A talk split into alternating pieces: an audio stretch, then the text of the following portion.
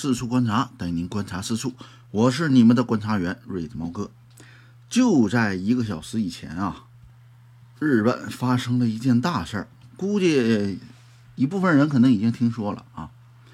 日本前首相安倍晋三在奈良市的一座地铁站附近发表助选演讲的时候，有一个三十多岁啊从背后朝安倍开枪。据听说开了两枪，安倍当时中弹倒地啊。据日本电视台播放的画面啊，看安倍身后三米左右有浓烈的烟雾产生，当时这老小子还站着呢啊。后来再有画面的时候，就已经躺地下了啊，已经被围上了。这个犯罪嫌疑人啊，叫山上彻也，四十二岁，来自奈良县。呃，消防局说啊，当时他失去意识啊，呃，还有呼吸和心跳，被直升机送往了医院。但是呢，在送到医院以后啊，就是说心肺功能已经没有了。什么意思呢？就是呼吸停止了啊，人也就不行了，但是还可以抢救抢救。话说回来啊，这个嫌疑人用的是什么呢？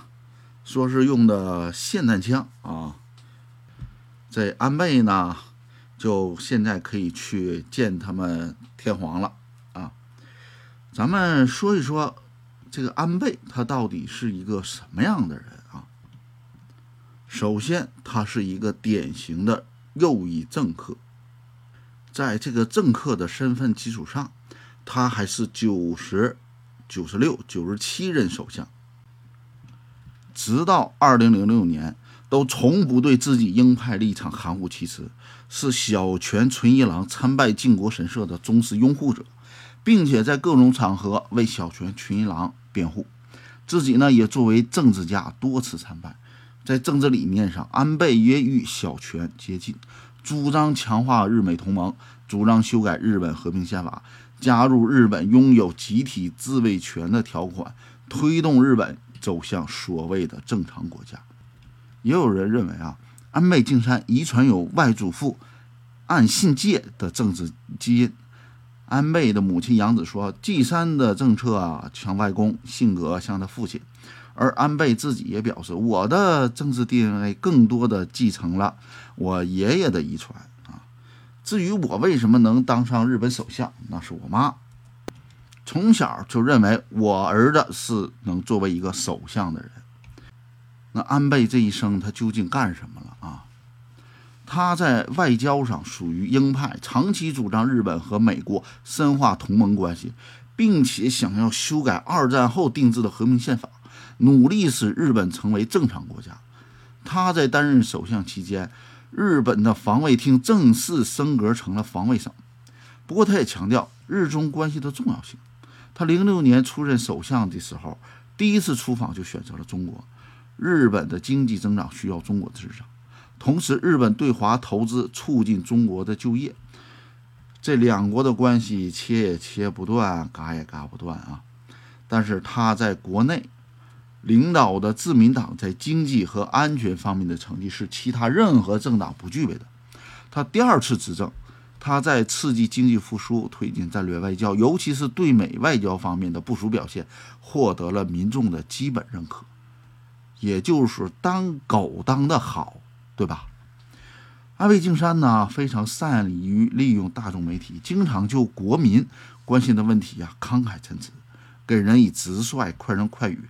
他发言越强硬，支持率就越高。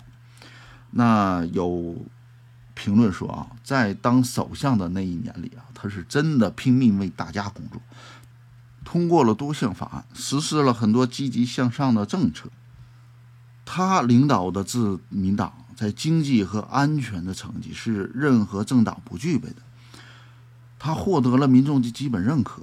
或许呢，中国的舆论啊和媒体以及我个人对他并没有好感。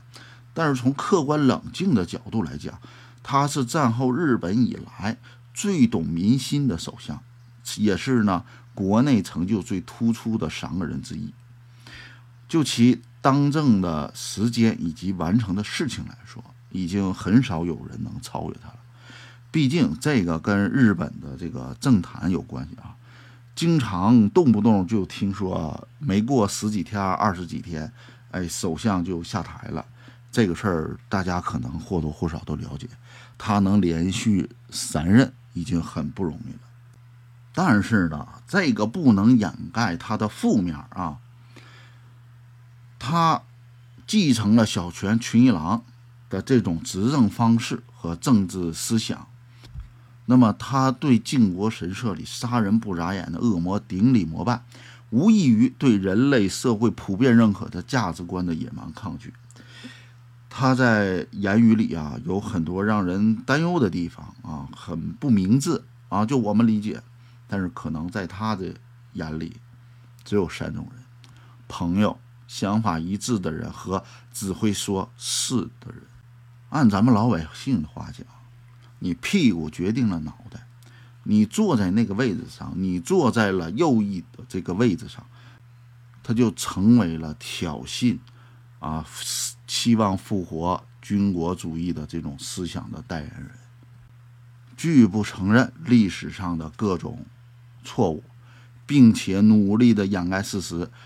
如果把军国主义比作伏地魔，那靖国神社无疑就是魂器之一啊。代表了这个国家灵魂最黑暗的一面。最后，不管怎么说啊，这个下场呢，也是他罪有应得。啊，猫哥在这儿也不能多说了。再说这条是音频，估计又要被人给下架了啊。觉得我说的有道理，或者哪说的不对的，请评论区告诉我。我们下期再见。